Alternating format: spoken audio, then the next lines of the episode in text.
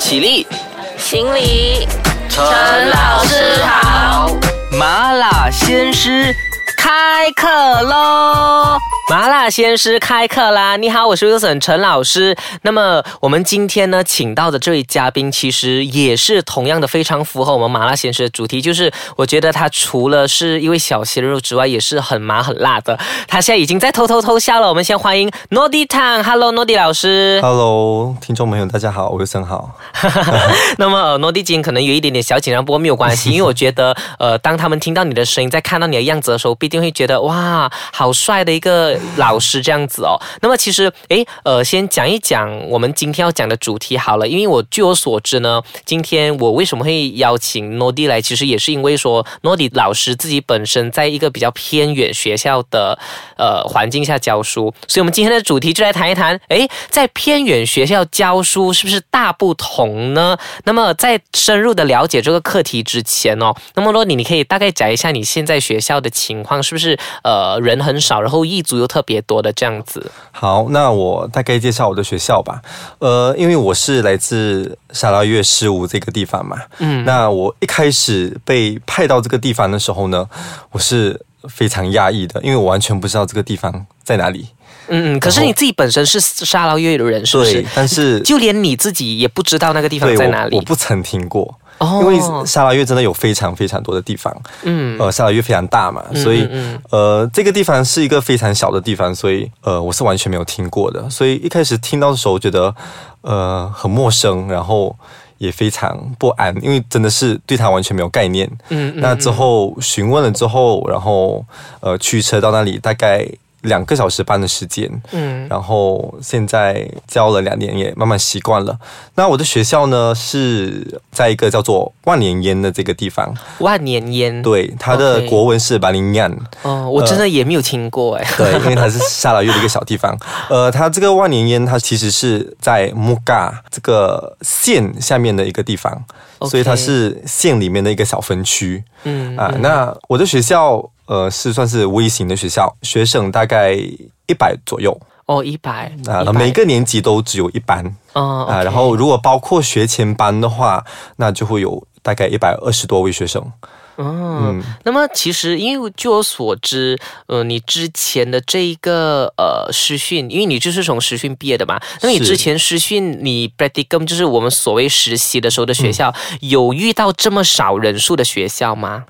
呃，我以前其实我是在国小实习的。啊哦，你之前在国小实习，对对，我是在国小实习，因为国小华文在国小里面是副科，嗯。所以他们可以选择他们要拿阿拉伯文还是华文。嗯那通常来上华文课的都是呃华人，还有一些主要是印度人嗯嗯啊。在那时候我在彭亨时期的情况是这样子，因为是。只有华人和印度人选择华文这个副科的关系，所以一般里面也不多人，大概十多位学生而已。哦啊，对，嗯嗯嗯，因为我还我还在想说，呃，可嗯能你之前执教的学校学生人数会比较多，可是呃，就嗯对对比起现在可能就会比较少。可是其实你在之前就已经有类似的经验了。对对对，是在呃嗯。国小实习的，所以呃，因为国小实习是第二语言教学嘛。嗯那现在虽然去到华小，但是那个情况也差不多一样，因为大多数是土族的关系，所以很多时候也要用第二语言的教法。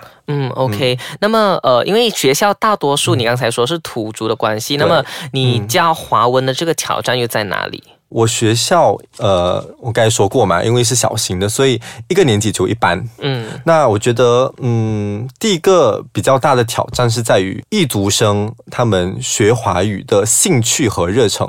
呃，普遍上是比较低的。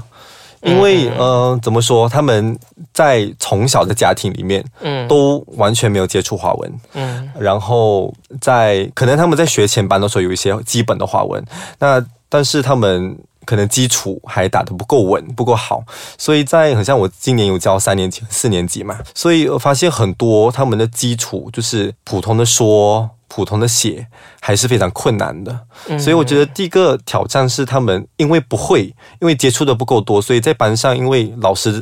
呃教的进度可能根据课本比较快嘛，所以课本又那么长的课文，所以他们听不懂，不会说，然后也更不会读。华文本身对他们来说，真的是一个比较难掌握的学科啦。嗯，可是我相信在诺迪老师，你这么就是，因为我觉得你算是一个呃，我们都算是社会呃菜鸟的新鲜老师吧，对不对？所以很多时候可能我们和之前一些老师的教法又会不一样。那么我们现在先休息一下子，我们等一下呢就来看一看诺迪老师是怎么样克服这些困难的。麻辣先师先暂时休息一下，等一下和你一起继继续回来麻辣开讲。Hello，你好，我是 Wilson 陈老师，麻辣鲜师继续和你麻辣开讲。我们今天的嘉宾就有 Nodi 汤 Nodi 老师。Hello，大家好。哎，那么 Nodi，我们刚才讲到说，呃，我们遇到的其中的第一个挑战，就是因为学生少，可是大多数又是土族的关系，那么他的基础也不太好，他的兴趣也没有那么多。那么在沙捞越，尤其你那个地方比较偏远，资源这么缺乏的情况下，你怎么样去激发他们的兴趣的？嗯，我认为教华文嘛，嗯，基础当然是最重要的，所以学华文那基础是识字。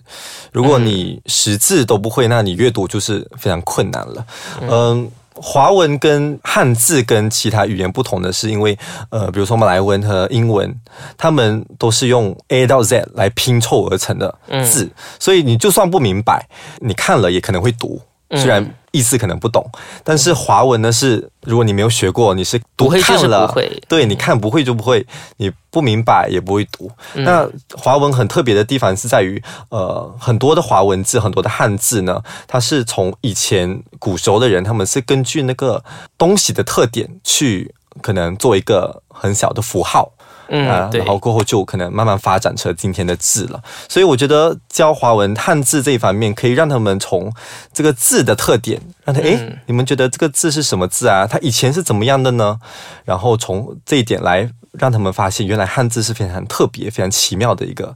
一个字，这样子。就是呃，因为汉字我们都懂，它是象形字啊，然后就是因为它是图形符号的字嘛，对就是可以从它的一些图形的符号，再甚至它的演变，然后呢，才慢慢认识它。我觉得这个不错，所以有族的学生会因为这样子呃，会比较感兴趣。对他们会觉得哦，原来是这样子的。对、嗯他们会，因为其他语言并没有这样子嘛，所以他们在我用这种方式教的时候，他们会觉得哦，原来是这样子。然后其实这样子的话，也可以让他们呃，这种方法可以让他们识更多的字。嗯因为如果你只是让他们去认，他们没有方法。嗯可是当每个字都有它的代表和它的故事的时候呢，就真的会容易很多。嗯，那么说到这一个，就是我们刚才讲到识字这个部分，是，那么呃，他们应该就是我的意思是，尤其是呃这个有族或者是土族的同学，他们应该就是很少阅读中文书籍？对，真的会比较少，因为他们在家也没有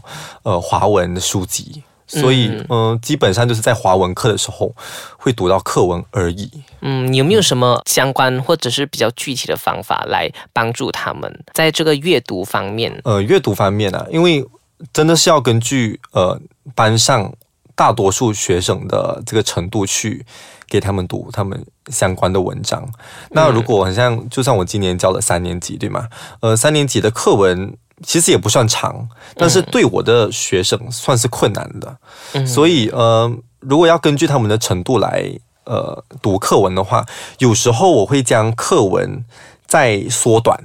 就是把一些我认为比较长的叙述啊，认为他们读了反而会造成他们负担的，呃，我先可能暂时删掉。那就让他尽量再更简短，嗯呃，嗯嗯。嗯就是配合他们的就把它简化这样子。对对，让他们配合他们的程度，呃，这样才慢慢带上去，不然他们读了整篇很辛苦之后，可能一点都还没有学对，没有学好，嗯这样子，所以我觉得要符合学生的程度很重要。嗯嗯嗯嗯，就是因材施教这样子。哦，OK。那么呃，我突然间想到有一个问题的，嗯就是刚才我们讲到这个土族嘛，那么他们读的中文书又少，那么呃，家长方面，家长方面呃，会不会因为沟通上、语言上的一些关系，而和学校有些什么沟通上出现问题这样子？嗯，目前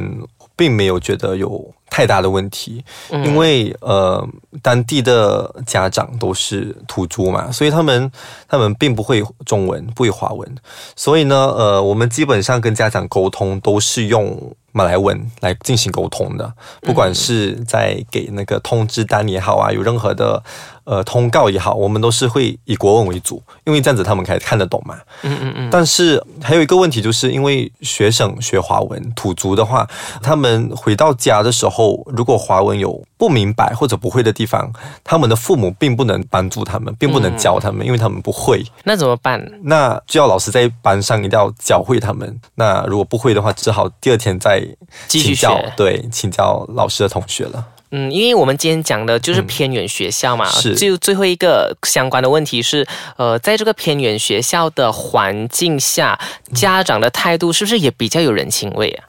嗯，那边的家长其实我觉得都非常的亲切，也非常的积极参与学校的活动。嗯因为我的学校这一年下来都蛮多活动是有涉及家长的，嗯有一些好像根据农历新年啊、开斋节啊这些活动，可能会要求他们来学校一起布置校园。那那些家长呢都会积极参与，因为可能蛮多是家庭主妇的关系吧，所以他们在周天的下午，有些家庭主妇也不会要的。所以就可能他们在周天的下午，他们就能出席一起参与布置这样子。嗯，所以还是算起来还很不错，这样子啦，对对对至少还肯来一下啦。对我跟你讲，朋友学校的家长啊，就是不来的，都不来都要老师自己亲手做，很麻烦。对，所以如果有家长的帮助，真的会更加的轻松。嗯，真的，我觉得家长、学校和这个教育部就是三个。不同的机构，大家互相配合的话，我那么我们的孩子会更加棒、更加好。好，那么我们今天讲的这个偏远学校的呃东西呢，最后一个问题啦，嗯，就是呃，如果因为你算是一个怎么说，就是很新的老师，那么你这两年你习惯了这个老师的行业嘛？那么你主要从这种文化当中学到了一些什么？其实，嗯，因为毕竟还是两年的经验，还真的很短嘛，嗯所以我觉得这两年主要还是适应一个做老师的日常，然后习惯当地的风情啊、学校啊、学生等等。那过后，因为有些老师也被调走，所以呃，我去年的时候就被选当了华文主任，然后今年又被当了级任老师，所以我觉得这两年，嗯，都还在一直学习老师的这个工作，然后当然也包括了可能写计划书啊、报告啊，然后根据对的程序去呃花一些不同的费用。那但是老师的工作真的范围真的太广了，所以这一两年都一直在学习，而且是学不完的。那从当地的这个氛围当中，我觉得待人处事就是呃积极、热情和真诚很重要。嗯嗯嗯，我觉得这种态度也非常值得我们现在呃在收听节目的老师也好啊，听众也好啊，值得大家学习的哈。是那么呃，我们讲到这个积极啊、呃热情啊、真诚这样子的一些态度，我觉得也是老师的一个非常必备的条件。可是是可能很多老师他教了很多年书，或者是他刚刚才教书，他也不太知道。那么呢，我们下一集还会有 Nodi 汤老师呢一起来跟我们分享一下，到底呃一个老师他自己认为说在自我提升方面，呃所要的必备的条件有一些什么？麻辣鲜师今天就先讲到这里，我们下一集还有诺丽探老师继续来跟我们谈这些东西。下课喽，拜拜拜。拜。